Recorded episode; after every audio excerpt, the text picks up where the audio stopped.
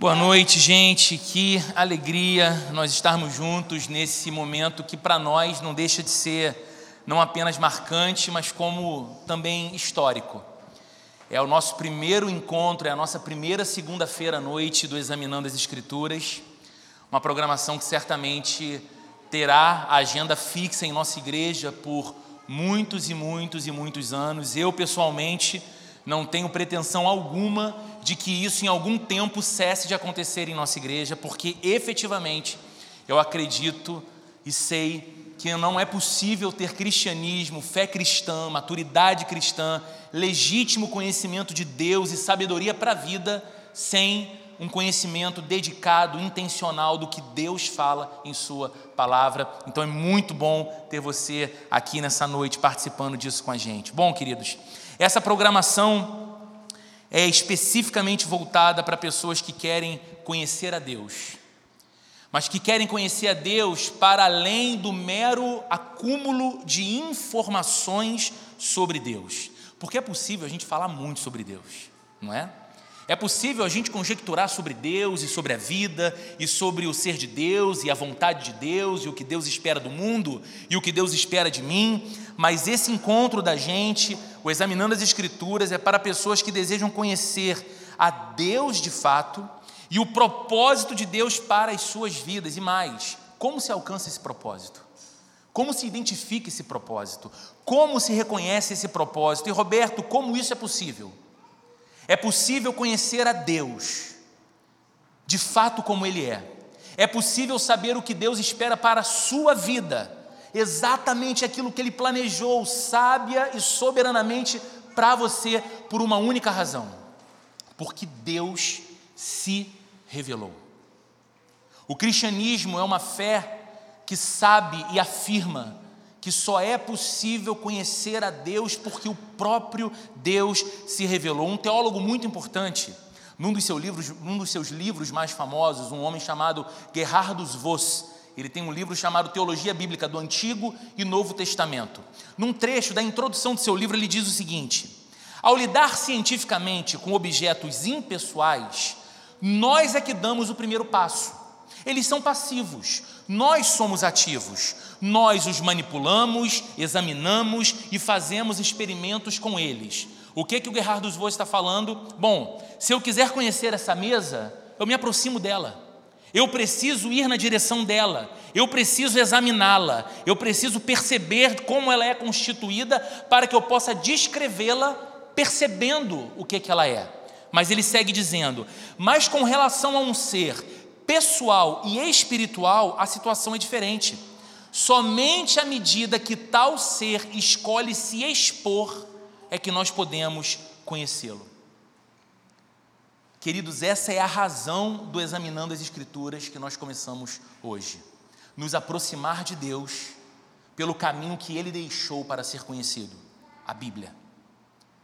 A revelação do Senhor, do seu caráter e de sua vontade o propósito do Examinando as Escrituras é nos permitir compreender o texto bíblico em seu contexto original, porque eu não sei se você já teve a experiência de abrir a Bíblia, se deparar com um texto, ler e você sabe ler português, você não se considera uma pessoa ignorante, desprovida de capacidade cognitiva para interpretar um texto e ao mesmo tempo você lê e parece não compreender em que momento aquilo foi dito, por que aquilo foi dito, qual era o contexto em que aquilo estava envolvido e mais.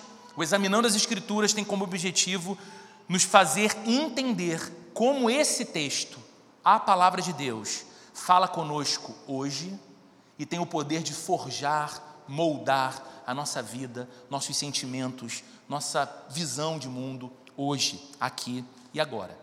Então, nós vamos dar início a essa jornada olhando para as cartas que foram escritas pelo apóstolo Paulo. O autor ah, mais farto em conteúdo escrito no Novo Testamento é o apóstolo Paulo. Nós vamos olhar para todas as suas cartas como um primeiro grande passo aqui do nosso Examinando as Escrituras, começando pela mais densa delas e também tão maravilhosa carta que é a carta aos Romanos. Então, como você já deve ter percebido, eu acredito que essa é uma programação que ela ainda, pela bondade de Deus e pela obra do próprio Deus, ela há de ganhar ainda muitos corações, a despeito das dificuldades de uma segunda-feira à noite. Mas você percebeu que, dentre as nossas limitações, nós não temos transmissão no YouTube, desse conteúdo, está sendo gravado, graças a Deus por isso, para que fique disponível em áudio. E a gente também não tem uma equipe que possa colocar texto bíblico, essas coisas aqui na tela. Então é super importante que você se programe para vir com a sua Bíblia. Se quiser, traga um bloco de notas com você. Se quiser, traga uma Bíblia que tem espaço para você anotar, marcar, dizer naquele dia, dia 3 de abril de 2023, Deus falou comigo nesse texto aqui. Esse dia marcou a minha vida. Faça isso porque vai ser de fato muito importante. Nós vamos então nos devotar nesse primeiro momento na carta de Paulo aos Romanos, uma carta que foi escrita possivelmente ali pelos anos ah, 54 a 57 da era cristã, 54 a 57 depois de Cristo, durante a terceira viagem missionária que o apóstolo Paulo estava fazendo. Possivelmente ele estava numa cidade grega chamada Corinto, ele também escreve duas cartas para essa igreja, lembra? 1 Coríntios e 2 Coríntios, e provavelmente é dessa cidade, Corinto, que Paulo escreve a igreja em Roma. Romanos, como você vai perceber, é uma carta sobre o Evangelho. A mensagem central de Romanos é anunciar o Evangelho, fazer-nos entender a beleza, a glória e o impacto do Evangelho. Essa carta foi escrita por um homem cuja vida e o trabalho giraram em torno do Evangelho. Alguém que mostrou com a sua própria vida a diferença e o impacto que o Evangelho é capaz de operar na vida de alguém, na casa de alguém, numa cidade e no mundo todo. Então não surpreende, já que essa é uma carta sobre o Evangelho, não nos surpreende que já o começo dela seja inteiramente sobre o Evangelho de Cristo. E eu quero convidar você então a ler comigo Romanos, capítulo 1. Hoje nós vamos ler e refletir juntos do verso 1 até o verso 17, para que a gente consiga analisar esse texto dentro do tempo proposto. Nós vamos olhar atentamente para essa introdução da carta que Paulo escreve à igreja em Roma e como ele logo de início fala e apresenta o evangelho de maneira singular. Diz assim então a Bíblia: Paulo, servo de Cristo Jesus, chamado para ser apóstolo, separado para o evangelho de Deus, o qual foi prometido por ele de antemão por meio dos seus profetas nas escrituras sagradas, acerca de seu filho, que como homem era descendente de Davi, e que mediante o espírito de santidade foi declarado filho de Deus com poder pela sua ressurreição dentre os mortos, Jesus Cristo, o nosso Senhor. Por meio dele e por causa do seu nome, recebemos graça e apostolado para chamar dentre todas as nações um povo para a obediência que vem pela fé. E vocês também estão entre os chamados para pertencerem a Jesus Cristo. A todos os que em Roma são amados de Deus e chamados para serem santos, a vocês, graça e paz da parte de Deus, o nosso Pai, e do Senhor Jesus Cristo. Antes de tudo, sou grato a meu Deus mediante Jesus Cristo por todos vocês, porque em todo o mundo está sendo anunciada a fé que vocês têm. Deus, a quem sirvo de todo o coração pregando o evangelho de seu filho, é minha testemunha de como sempre me lembro de vocês em minhas orações e peço que agora, finalmente, pela, pela vontade de Deus, seja-me aberto o caminho para que eu possa visitá-los. Anseio vê-los, a fim de compartilhar com vocês algum dom espiritual para fortalecê-los, isto é, para que eu e vocês sejamos mutuamente encorajados pela fé. Quero que vocês saibam, irmãos, que muitas vezes planejei visitá-los, mas fui impedido até agora. Meu propósito é colher algum fruto entre vocês, assim como tenho colhido entre os demais gentios. Sou devedor, tanto a gregos como a bárbaros, tanto a sábios como a ignorantes. Por isso, estou disposto a pregar o Evangelho também a vocês que estão em Roma. Não me envergonho do Evangelho, porque é o poder de Deus para a salvação de todo aquele que crê, primeiro do judeu, depois do grego, porque no Evangelho é revelada a justiça de Deus, uma justiça que do princípio ao fim é pela fé, como está escrito: o justo viverá pela fé. Senhor bendito, é diante da tua palavra que nós estamos. E por mais que o nosso coração se esforce em analisar atentamente o texto bíblico, não estamos diante de algo que podemos conter plenamente, apreender absolutamente, porque o Senhor é muito maior do que nós como a tua palavra diz, os teus caminhos são mais altos que os nossos e os teus pensamentos mais elevados dos que os nossos. Então, nós precisamos, Senhor, do teu Espírito Santo em nosso meio, nos levando ao entendimento desse texto, mas não apenas um entendimento que nos faça acumular saber na mente, mas um entendimento que transforme os nossos afetos nos levando a amar mais ao Senhor, compreendendo quem o Senhor é, perceber efetivamente quem nós somos e escutarmos a tua voz através desse texto sublime, nos indicando que espécie de vida tão maravilhosa o Senhor tem para nós. Ajuda-nos, Senhor, a reconhecer a tua voz poderosa e maravilhosa através desse texto nessa noite, em nome de Jesus. Amém. Bom, queridos, como é um padrão nas cartas da antiguidade, o escritor sempre começa se apresentando e aqui ele faz a mesma coisa. O escritor é Paulo. E diferente então de outras cartas do Novo Testamento, não há grande questionamento quanto à autoria de Paulo para essa carta. É uma carta que o apóstolo Paulo escreve à igreja em Roma. Mas na sua apresentação, ele não apenas diz o seu nome, mas de alguma forma ele se define. E antes de falar propriamente do seu ofício, como um ministro, como um apóstolo, ele também vai falar, ele diz que é Paulo, servo de Jesus Cristo. Isso é interessante porque, primeiro e acima de tudo, esse homem entende-se como um cristão, alguém que se define como um servo de Jesus. Como todo cristão deveria entender a si mesmo, Paulo está dizendo então que é um homem debaixo de autoridade. Ele tem um Senhor a quem ele presta contas. Ele tem um Senhor a quem ele serve de coração. Ele tem um poder e uma autoridade que está acima de sua própria vida, acima da qualidade das suas próprias palavras. Ele é Paulo, um servo. A palavra no grego é doulos, escravo. Ele é um escravo de Jesus Cristo. E essa definição causava um certo choque para os romanos, porque estimava-se que apenas nos domínios do Império Romano da época milhões eram escravizados. Mas um romano nunca podia se colocar debaixo de escravidão. Um romano, por princípio, era um senhor de escravos. E Paulo, como veremos mais à frente, era ele próprio um cidadão romano também. Mas escrevendo aos cristãos em Roma, ele diz: Eu sou um escravo de Cristo, eu sou um servo de Cristo. E ele segue se apresentando: Paulo, servo de Cristo Jesus, chamado para ser apóstolo. A palavra que ele usa aqui é o grego apóstolos, que significa enviado. Veja então que não se trata de uma tarefa que Paulo tenha escolhido, nem um trabalho para o qual ele tenha se candidatado. Paulo está dizendo que a natureza do seu trabalho no reino de Deus como um apóstolo se deu porque ele foi chamado por aquele a respeito de quem ele diz ser servo. Ele diz: Eu sou Paulo, servo de Cristo Jesus e chamado para ser apóstolo. Ele foi comissionado por Jesus para assumir esse trabalho.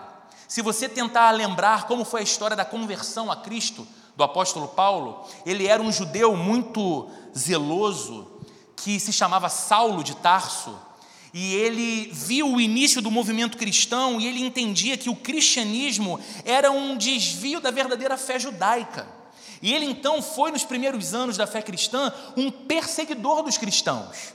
E ele tinha fúria contra os cristãos. Ele queria calar os cristãos e abafar o movimento cristão no mundo. Tanto é que ele consegue autorização de políticos do seu tempo para fazer viagens e encontrar dentro das sinagogas judaicas cristãos que estivessem falando de Jesus para levá-los a Jerusalém para serem presos talvez, quem sabe, executados, perdendo as suas vidas. E numa dessas viagens para uma cidade chamada Damasco, Atos dos Apóstolos, capítulo 9, o texto diz que Jesus Cristo, ressurreto, com seu corpo em glória, aparece no caminho de Saulo de Tarso. Aquele homem tem um encontro tão impactante com Jesus que ele fica cego por três dias. Ele escuta uma voz, mas não vê ninguém, apenas a voz diz para ele: Saulo, Saulo, por que você me persegue? E ele pergunta: Quem és tu, Senhor? Que poder é esse maior que o meu que me lança no chão e me cega a visão? E a voz responde a ele: Eu sou Jesus Cristo, a quem você persegue, a quem você busca calar, a quem você busca prender, e nesse encontro, ou a partir desse encontro com Jesus, aquele homem tem uma transformação de vida. Porque você deve lembrar da passagem, há um discípulo chamado Ananias, que Deus fala com ele, dizendo: Ananias, vá até uma determinada casa, lá está Saulo, e ele está orando. E você vai até ele para que ele recobre a visão, porque ele é para mim um instrumento escolhido para levar o evangelho aos gentios, para levar a minha mensagem àqueles que não são judeus. Interessante, um judeu fervoroso, ferrenho, zeloso, recebe de Deus um chamado e uma missão justamente de falar não para os seus conterrâneos, mas para aqueles que estavam fora para aqueles que antes não eram povo de Deus, não eram parte da aliança de Deus com o seu povo. Mas por que o Senhor chamou Paulo para ser esse apóstolo, para ser esse enviado, que é o que significa a palavra apóstolo? A resposta está no finalzinho do verso 1. Porque Paulo diz: Paulo, servo de Cristo Jesus, chamado para ser apóstolo, e aqui vem a resposta: separado para o evangelho de Deus. Queridos, a palavra separado significa ser afastado, ser apartado de todo o resto. Paulo estava dizendo que foi apartado de todas as demais coisas para que pudesse propagar o Evangelho e perseguir esse único objetivo: falar do Evangelho, levar a mensagem do Evangelho aos gentios. Para Paulo, esse Evangelho era tão grandioso que ele estava disposto a se apartar de qualquer coisa: a riqueza, a saúde, a fama, a reputação que ele tinha entre os seus irmãos judeus, a segurança pessoal, ele estava se apartando de tudo isso a fim de ser um fiel cumpridor do seu chamado. Mas o que é o Evangelho? E a quem o Evangelho que Paulo portava como uma mensagem pertence? Era de Paulo? Era algo que Paulo desenvolveu, era algo que Paulo tinha em mente e poderia então transmitir melhor a outras pessoas o que era o Evangelho e a quem o Evangelho pertence. O que, é, o que é isso que deixaria Paulo feliz por perder tudo, a fim de compartilhá-lo? Porque já parou para pensar? Esse homem estava disposto a deixar tudo de lado para pregar o Evangelho. Que evangelho é esse que podia deixar um homem feliz de abrir mão de qualquer coisa, de sua própria vida, dos seus próprios direitos, do seu próprio interesse, para levar adiante essa mensagem? Evangelho significa boa nova, e eu sei que você sabe disso, mas talvez uma ilustração ajude a gente a entender. Lá no primeiro século, quando uma nação entrava em conflito com uma outra nação, Muitas vezes, e quando você vê filmes muito antigos, talvez você já tenha visto cenas como essa. O combate, a guerra entre dois povos se dava numa espécie de campo neutro, um campo de batalha, para onde um rei e o seu exército iam, e um outro rei com seu exército também ia para lutarem um contra o outro. Quando um rei era vencedor, ele mandava um mensageiro um arauto, que fosse correndo de volta à sua nação, à sua cidade, ao seu império e desse uma notícia, uma boa notícia: vencemos a guerra. Nossa nação não será invadida, os nossos filhos não serão tomados de nós, as nossas casas não serão invadidas, as nossas posses não serão tomadas de nós. Vencemos, essa é a boa notícia. Está tudo em paz, o reino continua estabelecido. Isso era, no primeiro século, um evangelho, uma boa notícia, o anúncio de uma vitória. Em outras palavras, queridos, o evangelho é então uma proclamação. Então, isso nos ensina que o evangelho não é um conselho a ser seguido, porque não faz nem sentido na etimologia da palavra. Não pode ser um bom conselho, porque evangelho é uma boa nova, uma boa notícia. São boas notícias acerca daquilo que aconteceu ou acerca daquilo que foi feito, nesse caso, por Deus através de Cristo. Paulo é um mensageiro do Evangelho, mas o Evangelho não é dele. Ele diz que foi separado para o Evangelho de Deus.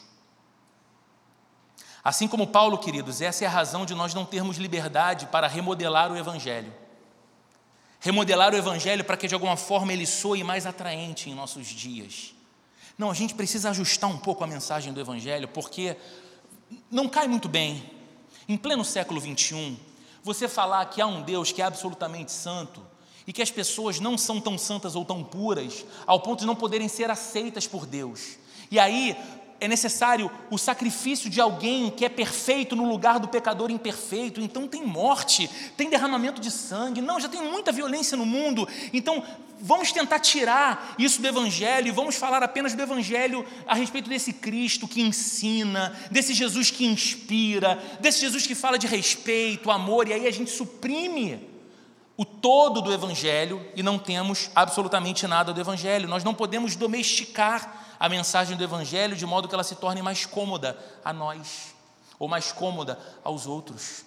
Porque o Evangelho não é do Roberto, o Evangelho não é da Plena Rio, o Evangelho não é do apóstolo Paulo, o Evangelho é de Deus. Nós o recebemos. Esse Evangelho, como veremos hoje, foi o poder de Deus para salvar-nos da condenação. E esse Evangelho é o Evangelho que nós transmitimos. Paulo passa para o verso 3 dizendo: O qual foi prometido por ele, por Deus, de antemão por meio dos seus profetas nas Escrituras sagradas. Isso aqui é interessante, queridos, porque olha, Paulo está dizendo que a notícia que o Evangelho conta não é nova. Paulo está dizendo o seguinte: olha, esse Evangelho foi prometido por Deus de antemão, lá no Antigo Testamento, por meio dos profetas. As Escrituras Sagradas registram isso, diz Paulo. É algo que Deus mesmo já havia comunicado no passado. Ou seja, queridos, toda a narrativa de Deus com seu povo no Antigo Testamento. Toda a história de Deus levantando sacerdotes diante do povo, juízes para conduzir o povo, reis para governar sobre o povo, profetas que falassem a palavra de Deus ao povo, todos esses símbolos e todos esses ofícios no Antigo Testamento já eram um prenúncio dessa proclamação do evangelho que viria, já estavam apontando para o rei vindouro, para o Messias. E qual é o conteúdo, queridos, então, do evangelho? Bem como tudo que Deus já havia falado no passado através dos profetas. Sobre o que é o evangelho? Desde o Antigo Testamento, sobre o que é essa notícia? Paulo responde no verso 4. Ele diz, perdão, no verso 3 ainda, acerca de seu filho, que, como homem, era descendente de Davi e que, mediante o Espírito de Santidade, foi declarado Filho de Deus com poder pela sua ressurreição dentre os mortos. Jesus Cristo, o nosso Senhor. Paulo está dando uma declaração bombástica e importante aqui. Primeiro, ele está dizendo o seguinte: toda a lei, todos os profetas, tudo que foi crido e vivido na antiga aliança era sobre Jesus. Ele está dizendo isso aqui. Era sobre aquele que, como homem, era descendente de Davi, o rei Davi, e que, e que mediante o Espírito de Santidade foi declarado Filho de Deus com poder. Queridos, o que, que Paulo está dizendo? O conteúdo do Evangelho é centrado em Jesus. Ou seja, o Evangelho diz respeito a uma pessoa e não a um conceito, não a uma filosofia mas há alguém. O Evangelho é sobre ele, o Filho de Deus, Jesus Cristo, e não sobre nós.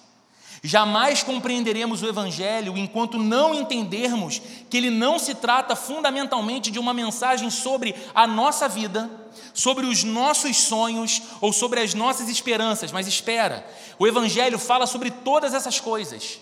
O Evangelho transforma essas coisas, a nossa vida, os nossos sonhos, a nossa esperança mas ele só faz isso porque não é sobre nós, é sobre Cristo Jesus, é sobre o Filho de Deus. E aqui Paulo apresenta Jesus como plenamente humano e como plenamente divino. Em teologia, no, posteriormente, isso aqui foi chamado de a união hipostática de Cristo, ou seja, ele era um ser que tinha a plena natureza divina e a plena natureza humana. E como Paulo define isso aqui? Dessa forma, ele diz que, como homem, Jesus era descendente de Davi, ou seja, o rei de Israel a quem Deus havia prometido que de sua família viria um dia o Rei Supremo, o Messias. Deus prometeu a Davi: o seu trono jamais terá fim.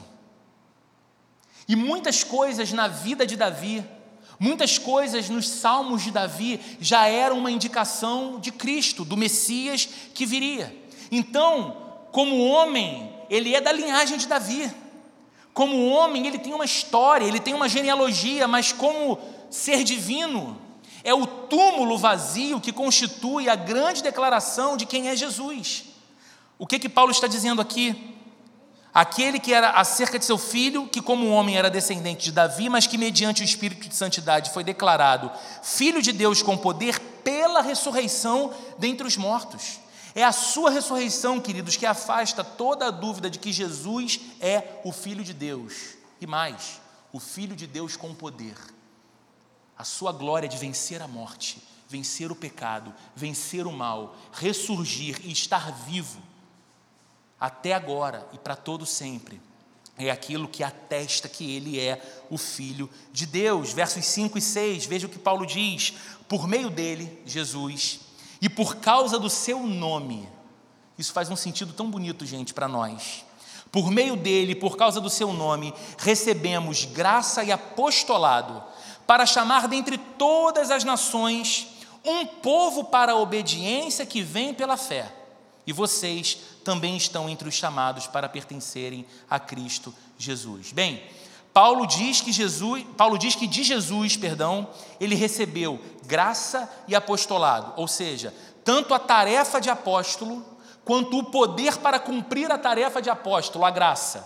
Ele recebeu de Jesus, é isso que ele está dizendo. Dele recebemos graça e apostolado. E o seu trabalho como apóstolo é, como ele diz aqui, chamar dentre todas as nações um povo para a obediência que vem pela fé. Quer dizer, queridos, que o Evangelho é para o antigo povo de Deus, os judeus, sim. Ele fala mais ali à frente, primeiro para o judeu, depois para o grego. Primeiro aquele que é o filho da aliança original com Deus, e depois todo aquele que foi incluído na aliança em Cristo, pela obra de Cristo, quando deposita fé para a salvação em Jesus Cristo. Então esse evangelho, ele não é somente para os judeus, mas para todos os povos. E louvado seja Jesus, estamos nós aqui que não éramos da descendência do povo hebreu na face da terra, mas recebemos a, o legado do Evangelho, a pregação do Evangelho, porque Jesus, em seu amor maravilhoso, nos incluiu na aliança com Deus. E o chamado, queridos, do Evangelho é confiar em Cristo e obedecer a Cristo. Paulo está dizendo que o seu chamado é buscar dentre todas as nações constituir um povo para que viva a obediência que vem pela fé. Mas o que significa viver a obediência que vem pela fé? Primeiro, não significa que Paulo estivesse ensinando aqui aos gentios que para serem salvos eles deveriam ter fé e também praticar a obediência. Porque o texto é claro em dizer que essa obediência flui da fé. Ela é uma obediência que vem da fé, que é consequência de se ter fé, é uma obra da fé e não uma segunda condição para a salvação. Paulo não está dizendo que você precisa ter fé em Cristo mais alguma coisa para que Deus então olhe para você e te aceite. Paulo não está dizendo que você precisa dizer de todo o coração que crê no Filho de Deus que morreu na cruz para perdoar os seus pecados, te santificar e te levar em segurança à presença de Deus, e que juntamente com isso você precisa começar a obedecer a tudo que Deus espera de você, para que então dessa forma Deus olhe dos céus e te aceite, te ame e te declare o filho. Não, não é isso que Paulo está dizendo. Ele está dizendo que nós somos salvos pela fé e que essa fé, essa verdadeira fé em nosso coração, produz a obediência em nossa vida. A fé verdadeira, ela não é apenas uma convicção cognitiva que eu tenho acerca de Deus, mas é algo que muda as estruturas do meu ser e a maneira como eu vivo.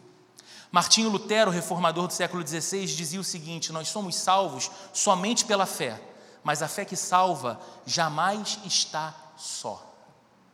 O que Lutero dizia com isso é apenas a fé que salva. Mas essa fé é tão operosa que ela também transforma. E ela transforma de modo que ela produz um fruto, O fruto da fé é a vida de obediência, é amar o que Deus ama, é querer o que Deus quer, é fazer tudo para estar mais perto de Deus e fugir de tudo que me leva ou me mantém longe dele. Somente após, queridos, essa longa introdução sobre o Evangelho, perceba que essa carta é diferente das outras de Paulo.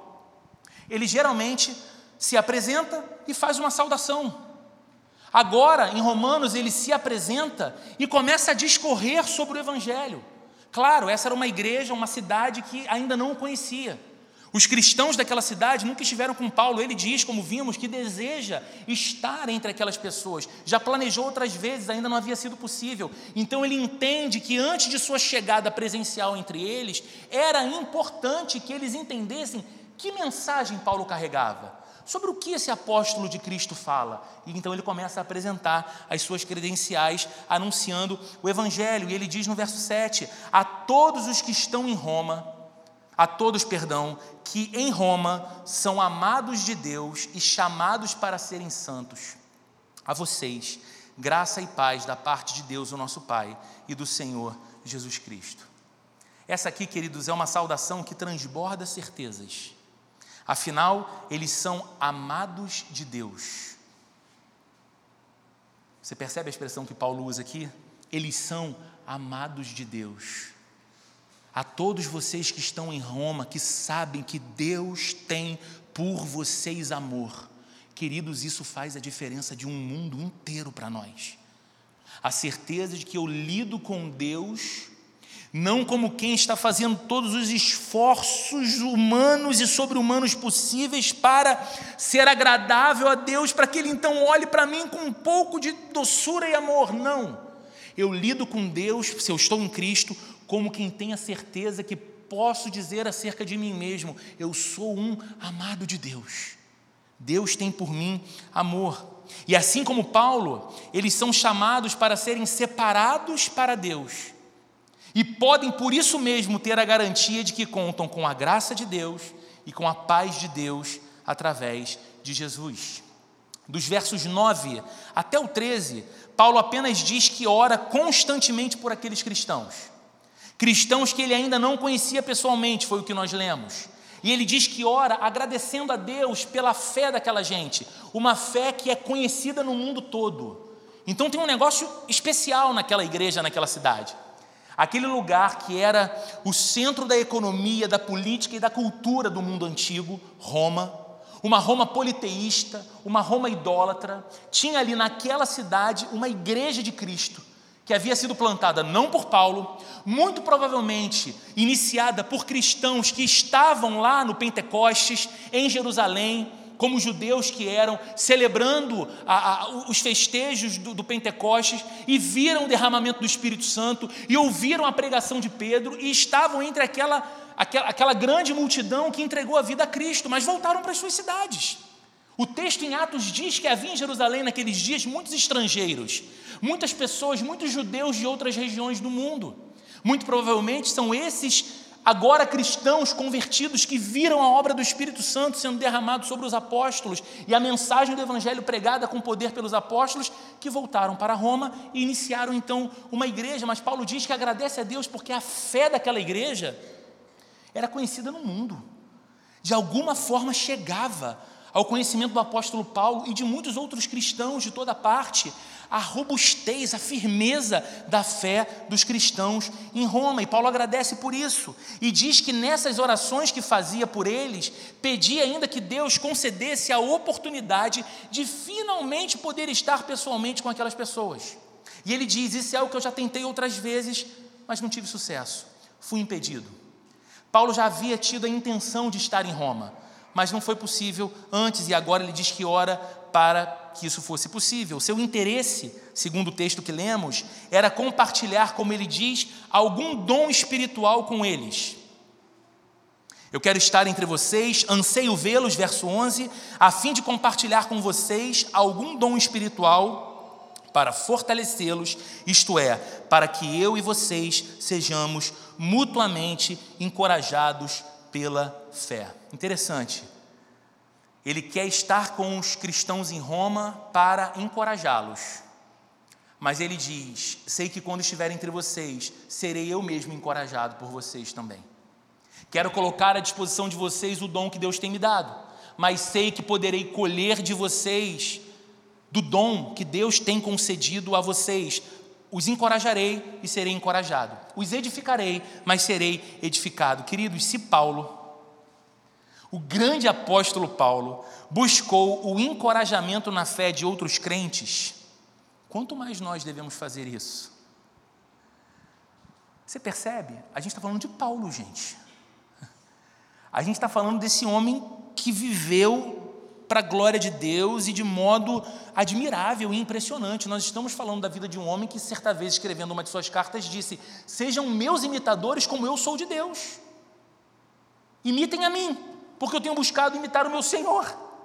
Se esse homem entendia que era necessário receber encorajamento de outros crentes que compartilhavam com ele a fé, quanto mais nós, queridos. Sabe o que isso nos ensina? Ninguém foi chamado por Jesus para andar sozinho. Isso aqui, muito mais do que uma classe que você vem e ouve atentamente, uma exposição sobre a Bíblia, todo o contexto que aqui está envolvido. Você chega antes, você tem a oportunidade de comer no bistrô, conversar com pessoas, e a gente tem se dedicado para que todo aquele espaço ali esteja da melhor forma possível a cada segunda-feira, para que você venha mesmo, direto do trabalho, cansado, e aí quando você chega aqui fala: caramba, tem coisas boas para a gente comer, tem uma, uma turma boa para conversar, isso já é encorajador. Nós oramos, cantamos e colocamos o nosso coração aberto diante da Bíblia e temos a oportunidade de trocar sabedoria uns com os outros. Queridos, esse encorajamento não pode ser desconsiderado por nós. Além disso, Paulo diz ainda que pretendia colher algum fruto entre eles. Diz ele como vinha colhendo entre os demais gentios. Alguns comentaristas bíblicos dizem que, porque a intenção de Paulo era fazer uma viagem missionária para a Espanha, e provavelmente Roma seria uma parada estratégica, não apenas para ele descansar, para ele se equipar, mas também para ele conseguir recursos que custeassem a sua ida para a Espanha para pregar o Evangelho, dizem os comentaristas. É disso que Paulo fala quando diz que gostaria de colher entre os romanos alguns frutos, como já vem colhendo entre os demais gentios. Mas outros comentaristas, e eu sigo a linha destes, entendem que, na verdade, o que Paulo queria era ser uma bênção tanto para a comunidade cristã em Roma, como para aqueles que estavam ainda fora da comunidade cristã de Roma, pregando o Evangelho. Então, o que Paulo está dizendo é o seguinte: eu quero estar entre vocês para que eu possa colher alguns frutos entre vocês, como tenho colhido entre os demais gentios. Eu quero poder estar com vocês e ver que a fé de vocês é fortalecida e encorajada à medida que vocês ouvem a pregação do Evangelho. Ao mesmo tempo, eu quero ver essa igreja crescendo com a chegada de mais pessoas que estavam tão longe de Deus, mas ouviram a pregação do Evangelho, creram no Senhor e agora fazem parte da família da fé. Esse fruto eu tenho colhido entre outros gentios também. Eu entendo que é isso que Paulo propriamente quer dizer aqui. E por que Paulo era assim tão intencional no seu ministério? Porque Paulo diz que ansiava para estar com os romanos, para pregar o evangelho aos romanos, para colher frutos entre eles, abençoando a igreja e alcançando os de fora. A resposta está nos versículos 14 e 15. Eu te peço para ler junto comigo. Olha como Paulo se entendia. Ele coloca aqui: eu sou devedor, tanto a gregos como a bárbaros. Os bárbaros aqui não eram necessariamente um povo específico, mas ah, aqueles povos que não viviam debaixo da cultura helênica dos gregos. Então ele diz: Eu sou devedor tanto a gregos quanto a bárbaros, tanto a sábios como a ignorantes, e por isso eu estou disposto a pregar o evangelho também a vocês que estão em Roma. Ou seja, Paulo parece dizer que todo o seu desejo intenso de estar em Roma para pregar o Evangelho era porque ele se via como um devedor dos romanos, dos outros povos, de tudo que era tipo de gente em toda a parte do mundo. Em que sentido Paulo era um devedor de tanta gente? Se a maioria ele sequer conhecia. Onde estava o Serasa daqueles dias, sujando o nome de Paulo e indicando a dívida dele. Para ilustrar o que Paulo diz aqui, eu quero que você pense ah, em como eu posso ter uma dívida com você. Imagine que a Andréia me empresta 100 reais. Então eu devo a Andréia 100 reais. Eu tenho uma dívida com a Andréia até que eu pague a Andréia. Agora imagine que alguém me entregou 100 reais para que eu dê a Andréia. Esse dinheiro foi entregue a mim para chegar a Andréia, não é meu. Eu não posso usar esse dinheiro, é da Andréia. Então, eu sou devedor da Andréia até que eu entregue o dinheiro que não é meu, mas que foi entregue a mim para ser dado a ela. É nesse segundo sentido que Paulo diz que era um devedor de todos os homens, em toda parte e em todo canto. Afinal, Deus compartilhou o evangelho com Paulo.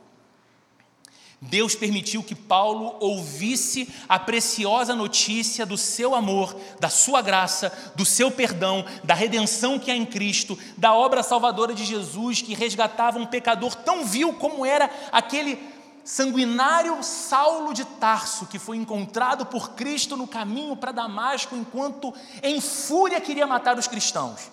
Até para um homem como Paulo houve salvação. Paulo conheceu o Evangelho. Acontece que Deus não apenas compartilhou o Evangelho com Paulo, mas também o comissionou para pregar, proclamar esse Evangelho às outras pessoas. Então, Paulo deve o Evangelho às pessoas. Você entende? Por que, que Paulo se sentia em dívida? Porque ele recebeu algo que ele não podia guardar para si. Ele era portador de uma notícia tão gloriosa, tão especial e tão transformadora, a notícia mais importante do mundo inteiro, que ele não podia se calar, ele não podia se conter, e enquanto ele não tivesse a certeza de que diariamente, em toda parte, ele falava desse Cristo glorioso e desse amor maravilhoso de Deus revelado na pessoa de Jesus, e nessa oferta bendita de perdão, graça e reconciliação com Deus, Paulo não descansaria, ele estava em dívida. Era o seu amor por Jesus e o seu amor e consideração pelas pessoas que moviam o seu desejo, o seu anseio, como ele diz aqui, de estar em Roma. Queridos, o que nós aprendemos com isso? Todo mundo precisa do Evangelho, tanto os que se encontram do lado de dentro da igreja, como aqueles que ainda se encontram do lado de fora da igreja. Porque o Evangelho é a maneira pela qual as pessoas são chamadas à fé Ninguém chega à fé em Cristo senão pela pregação fiel do Evangelho, a notícia do Evangelho, bem como o Evangelho é a maneira pela qual as pessoas crescem na fé. Então, o anseio de Paulo era, ele sabia que o Evangelho era a notícia que ia transformar aquele que não cria em alguém que cresce no Senhor, que cria no Senhor. Ao mesmo tempo, o mesmo Evangelho seria aquilo que traria crescimento para os cristãos, amadurecimento para a igreja. Tudo era com base nessa preciosa notícia do Evangelho. Por causa disso, ele diz no verso 16, um texto muito conhecido, nem sempre tão bem compreendido em que ele fala: Não me envergonho do Evangelho, porque é o poder de Deus para a salvação de todo aquele que crê. Primeiro do judeu, o povo originário da aliança com Deus, depois do grego. A expressão traduzida como não me envergonho do Evangelho também quer dizer, em seu sentido original, algo como não me ofendo por causa do Evangelho. Não me envergonho e não me ofendo, tem a mesma aplicação aqui dentro do contexto que Paulo estava escrevendo. Mas eu pergunto: será que o Evangelho, a boa notícia, a mensagem que fez Paulo se apartar de qualquer outra coisa para que pudesse fielmente transmiti-la, essa mensagem pode me ofender? Ao ponto de Paulo dizer: Eu não me envergonho do Evangelho, ou eu não me ofendo por causa do Evangelho, mas essa notícia preciosa pode ofender? Sim, pode. Como que o Evangelho pode nos ofender? Há pelo menos três maneiras, e eu quero falar rapidamente sobre elas. Primeiro, o Evangelho pode nos ofender ao dizer a você e a mim que a nossa salvação é gratuita e imerecida. Roberto, o Evangelho me ofende quando diz que a salvação é de graça e eu não mereço. Sabe por que ofende? Porque ele assim revela a nossa impotência espiritual. O Evangelho está dizendo que a nossa incapacidade espiritual é tão grande que o único modo de sermos salvos é a salvação sendo um dom completo, uma dádiva, um presente. Espiritualmente falando, diante de Deus, você está tão quebrado, tão fracassado e tão distante, tão rompido com esse Deus, que apenas a salvação, sendo um presente gratuito, poderia alcançar alguém como você. Por que, que isso pode ofender? Isso ofende pessoas morais, isso ofende pessoas muito religiosas que pensam que a sua decência lhes dá vantagem sobre gente menos moral e menos decente. Qual o problema de gente assim? E há muitas desse jeito. Elas dizem o seguinte: bem, tudo bem, eu sou pecador, eu sou pecadora, mas olha, se comparar com o meu vizinho, se comparar com aquele meu colega do trabalho, as coisas que ele fala, os lugares que ele frequenta, as experiências que ele já viveu no passado, a maneira como ele ganha dinheiro. Olha, eu posso não ser a melhor coisa do mundo, mas aquele sujeito é decadente, ela é imoral, ela é indecente. E qual é o erro desse contraste? Podemos ser levados a pensar que nós somos a régua que Deus vai usar para medir retidão e santidade. Mas sabe qual é a régua que Deus vai usar para medir santidade e retidão moral? A vida de Jesus. Naquele grande último dia, Deus não vai comparar você com o pior homem que existiu ou com seu vizinho beberrão, a sua vizinha escandalosa, aquela pessoa que mal cuidou dos filhos, aquela pessoa que você olhava e balançava a cabeça e franzia a testa dizendo: Deus me livre caminhar com essa pessoa. Deus não vai te comparar com ela. Deus vai te comparar com o filho dele. E aí, pesados na balança com Jesus, queridos, nós sempre seremos achados em falta. Então, nesse sentido, o Evangelho pode ser ofensivo a nós, porque ele bate essa nossa, ele, ele bate nessa nossa religiosa, nessa nossa religiosidade, perdão, que tem essa tendência de olhar para os outros como sendo menores do que nós e menos dignos do que nós diante de Deus. Uma segunda maneira pela qual o Evangelho pode nos ofender é dizendo que Jesus morreu por nós. Sabe por que isso pode ser ofensivo? Porque isso deixa claro que os nossos pecados são tão graves diante de Deus, muito mais graves do que a gente gosta de admitir que são, que apenas a morte do santo e do justo Filho de Deus em nosso lugar pôde nos salvar da condenação. Jesus morrer numa cruz pelos pecadores significa que o pecado é grave mesmo e que as coisas que nós cometemos, pensamos, sentimos e desejamos que não glorificam ao Deus que nos criou para a sua glória são suficientes para nos colocar num lugar de condenação, porque Deus é santo e puro e nós não. E aí Deus, por nos amar, desvia a sua justa ira contra o nosso pecado de nós e canaliza sobre si mesmo, na pessoa de seu filho, que morre na cruz no lugar dos pecadores. Mas por que, que o evangelho pode ser ofensivo? Porque ele diz que nós somos muito mais pecadores do que ousamos admitir normalmente. Isso ofende aquelas pessoas que acreditam naquele discurso equivocado de que o ser humano é essencialmente bom. Você já viu isso? Eu acredito na bondade das pessoas. É a pessoa vive a vida a cantar Gonzaguinha. E eu gosto dessa música. Eu fico com a pureza da resposta das crianças. E ele acredita mesmo que não apenas as crianças têm respostas puras, o ser humano em si é puro, é bom. O contexto é que o corrompe, são as coisas da cultura que o afetam. E a Bíblia vai dizer que, em condição de pecado, todo ser humano, em sua condição natural, é separado de Deus, afastado de Deus. E terceiro, como o Evangelho pode ser ofensivo a nós? O Evangelho pode nos ofender ao nos ensinar que Jesus obteve a nossa salvação através do seu sofrimento e do seu serviço sacrificial. Não, queridos, Jesus não veio, subiu num monte, reuniu um bando de seguidores embaixo dele e disse: Gente, querida, Prestem atenção, porque vou falar coisas e vou filosofar sobre temas que vão impactar o coração de vocês. Vocês nunca ouviram tanta sabedoria, vocês nunca ouviram tanta coisa bem falada como é que eu vou fazer agora no Sermão da Montanha.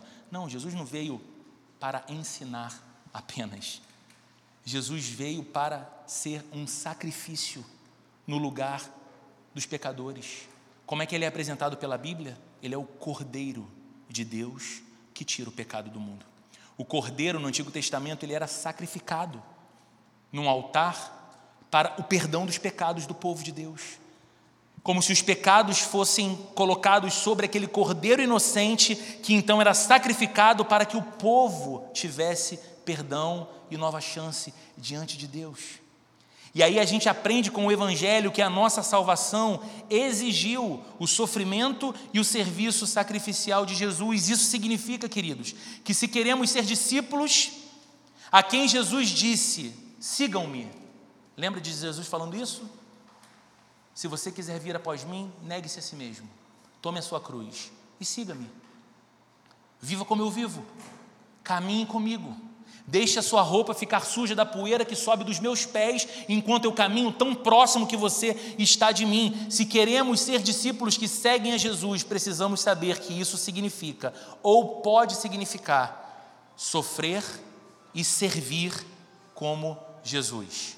Sofrer e servir como Jesus. E isso, queridos, ofende aquelas pessoas que querem uma salvação que seja sinônimo de vida fácil, mas não de cruz uma salvação que seja sinônimo de tranquilidade e não de negação de si mesmo, não de arrependimento ou de doação da vida para o reino de Cristo. Então, dessa forma, o Evangelho pode ser ofensivo a nós. No entanto, queridos, Paulo diz que, mesmo diante dessas possibilidades, ele não se envergonha do ofensivo Evangelho. Por quê? Por que ele não se envergonha? Primeiro, porque, como ele diz, o Evangelho é o poder de Deus para a salvação. Note, queridos, que o Evangelho não é então um mero conceito. De novo, o Evangelho não é uma filosofia que você adere. O Evangelho não é um discurso que você reproduz apenas. A mensagem do Evangelho é o que Deus fez por nós em Cristo e é o que Deus fará por nós até aquele dia em que estaremos por toda a eternidade ao lado dele. E por isso, por causa disso, o Evangelho é o poder de Deus para a salvação. Não é, queridos, que o Evangelho traz um poder. Não é que o Evangelho tem um poder. A Bíblia está dizendo que o Evangelho é efetivamente poder. Você entende essa diferença? Não é ter poder, não é produzir poder, é ser um poder. O Evangelho é o poder que ergue pessoas. O Evangelho é o poder que transforma, que muda. Houve um bispo da Síria no quinto século chamado Teodoreto. Nome curioso, né? Teodoreto escreveu certa vez o seguinte: essa ilustração é muito boa, ouça com atenção. Ele diz assim: a pimenta por fora parece fria, mas a pessoa que a aperta contra os dentes experimenta a sensação de fogo ardente. Do mesmo modo, o Evangelho pode parecer, em princípio, uma teoria ou uma filosofia interessante, mas se o tomamos no nível pessoal, descobrimos que ele está repleto de poder. Repleto de poder.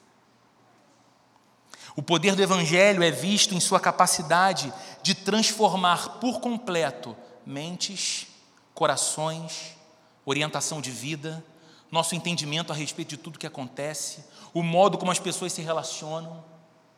O Evangelho é o poder que muda. O Evangelho é o poder que transforma.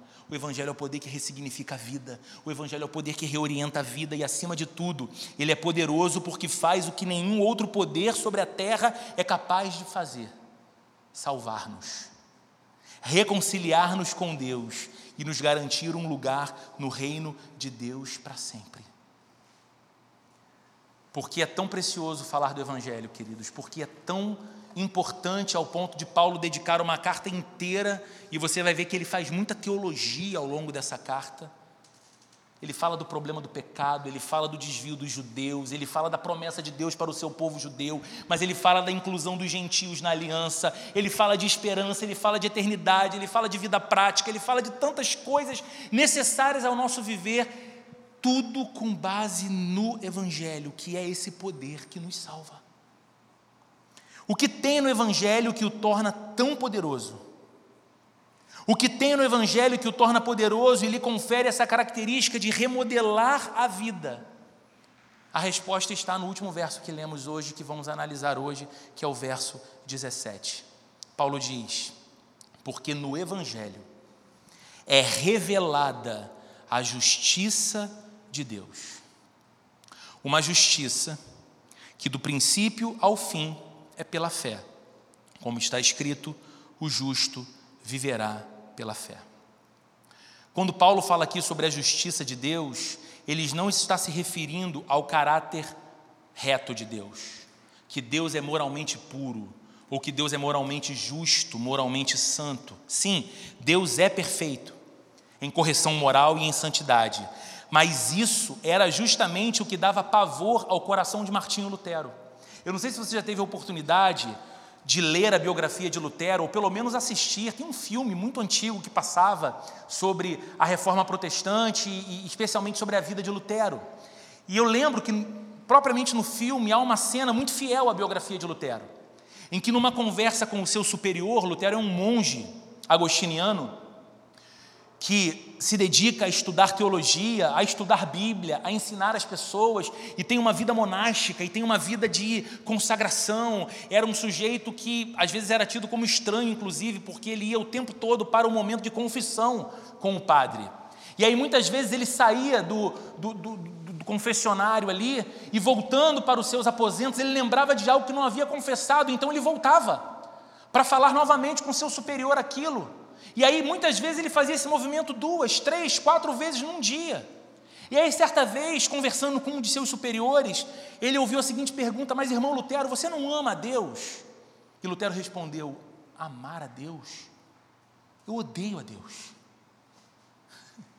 Como eu posso amar um ser que é tão justo, que é tão justo, que é tão santo, que é tão santo e que pede de mim essa mesma vida de justiça e santidade que, por mais que eu me esforce e tente, eu jamais conseguirei apenas para que Ele possa me punir e me castigar. Como eu posso amar um castigador assim?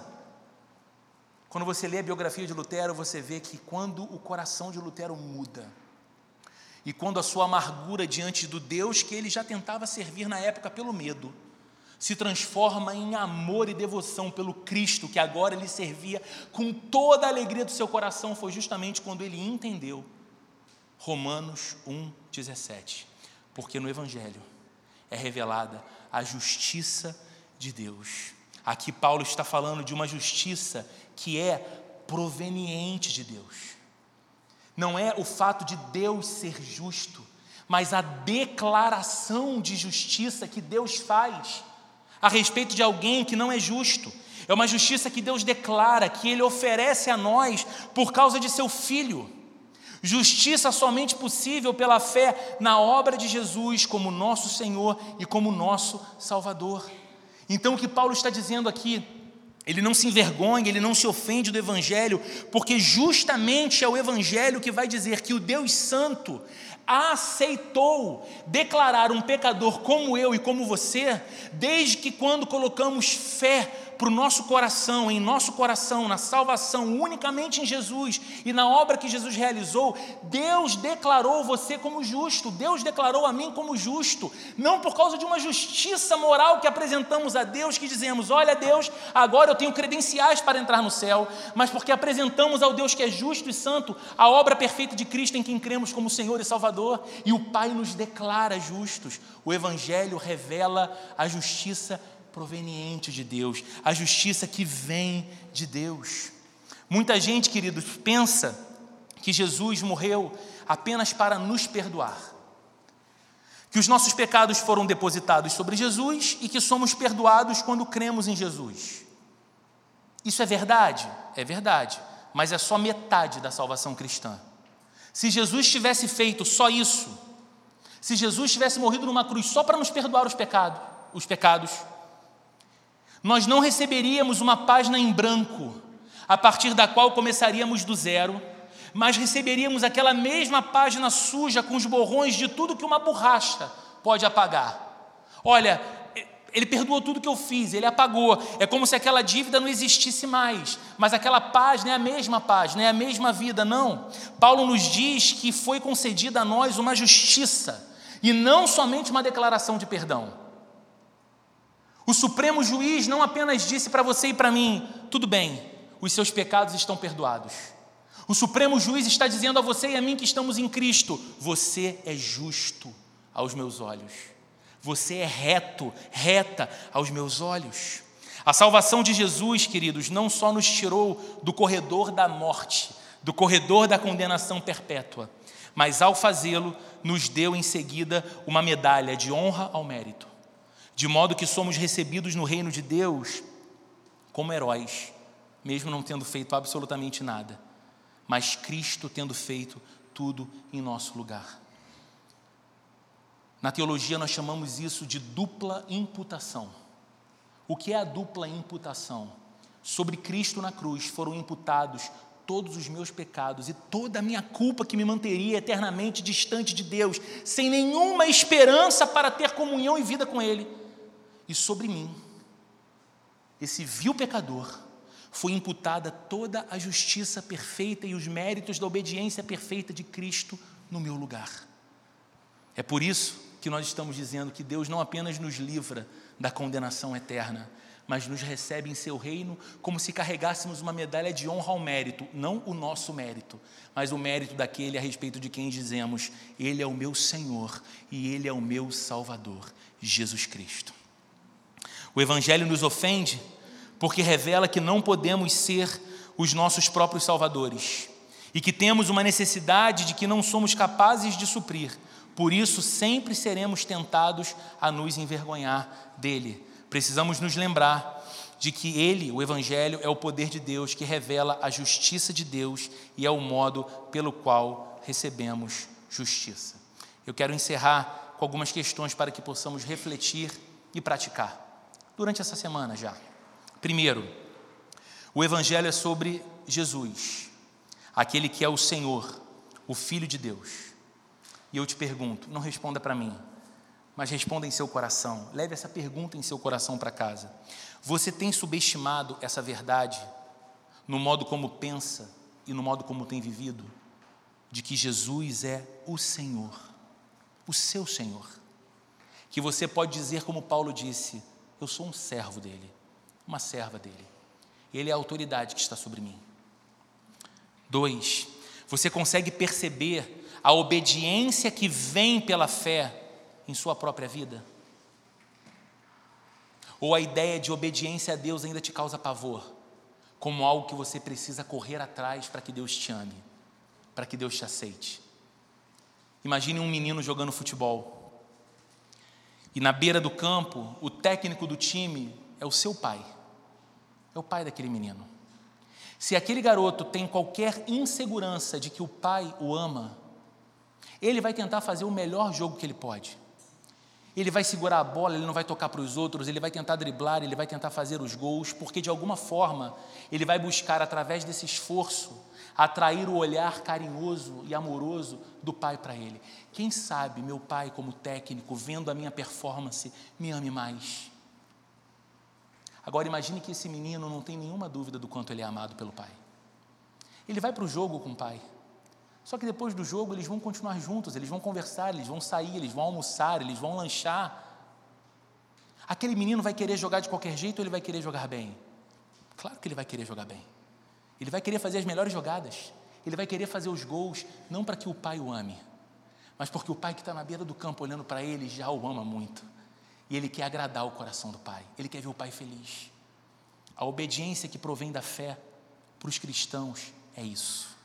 Não fazemos como quem está se esforçando num campo de futebol para marcar os melhores gols para que o treinador celestial então nos ame. Mas nos esforçamos para viver a vida que ele nos pede porque queremos agradá-lo, porque o amamos. É justo que ele nos peça o que pede. Terceiro, que diferença faria se em sua próxima vinda à igreja, domingo ou na próxima segunda, você buscasse intencionalmente encorajar pessoas com as suas palavras, com seu serviço, e com seus dons. Sair da sua zona de conforto e dizer: Eu vou me permitir abençoar alguém e ser um instrumento de Deus na vida de alguém. Mais do que isso, você permite que a fé e as palavras dos outros encorajem você também. Paulo estava querendo ir a Roma para encorajar e ser encorajado. Quanto mais nós precisamos disso. Quarto e último, em que situações você se descobre sentindo vergonha do Evangelho? Ou se sentindo ofendido com o Evangelho? Se essa notícia é realmente maravilhosa, eu queria encorajar você. Eu queria te desafiar, mas num bom sentido, para que ainda nessa semana você fale de Jesus com alguém. Para que ainda nessa semana você não precisa se esforçar. Provavelmente enquanto eu falo isso, o rosto da pessoa está no teu coração agora.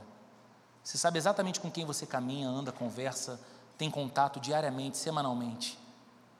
Se o Evangelho é essa notícia bendita e preciosa, e mais, se é o falar dessa notícia, o poder de Deus que salva, não a sua argumentação, não a sua explicação, não a sua capacidade apologética de defender a fé cristã, Deus, mas a notícia, apesar dos seus pecados, Deus te ama tanto que proveu salvação para você e para mim. Olha, eu não sei muita coisa, eu não consigo entender muita coisa, mas uma coisa eu sei: Jesus mudou a minha vida e Ele é aquilo que há de mais doce e belo em meu ser. E eu sei que o que Ele fez comigo, Ele pode fazer com você. Ah, Roberto, mas se eu falar, vão me chamar de louco, de maluca. Você tem vergonha do Evangelho? Se você não tem, compartilhe e veja, como dizem por aí, veja a mágica acontecendo, veja Deus usando você para salvar outras pessoas para a glória dele. Amém? Vamos orar. Senhor, obrigado por essa noite, pela tua palavra. Que o Senhor nos ajude a compreender o Evangelho como aquilo que fundamenta a nossa fé, como aquilo que nos leva à maturidade cristã. Que o Senhor nos encha o coração de amor por Cristo. Que o Senhor nos encha o coração de senso de urgência por proclamar o Evangelho, porque a tua palavra que não mente diz que é essa notícia o poder que salva o poder que muda histórias de vidas, o poder que transforma pensamentos, o poder que transforma lares, o poder que muda destinos. É o Evangelho de Jesus nos dá essa urgência de sermos pessoas que amam, Senhor, o teu Evangelho, amam a Ti profundamente, desejam viver a obediência que provém da fé que temos em Ti e compartilham o Evangelho destemidamente, sem constrangimento e sem vergonha, porque sabe que esse Evangelho é o poder que salva. Em nome de Jesus, amém e amém. Queridos, muito obrigado por essa noite, obrigado e me desculpe pelos pequenos minutos que eu furei aqui no atraso. Eu falei até 9 h 10 e eu passei do tempo. Prometo que segunda-feira a gente ajusta melhor. Que Deus abençoe você. Vá em paz, uma ótima semana cheia de Jesus e até domingo aqui querendo o nosso Deus.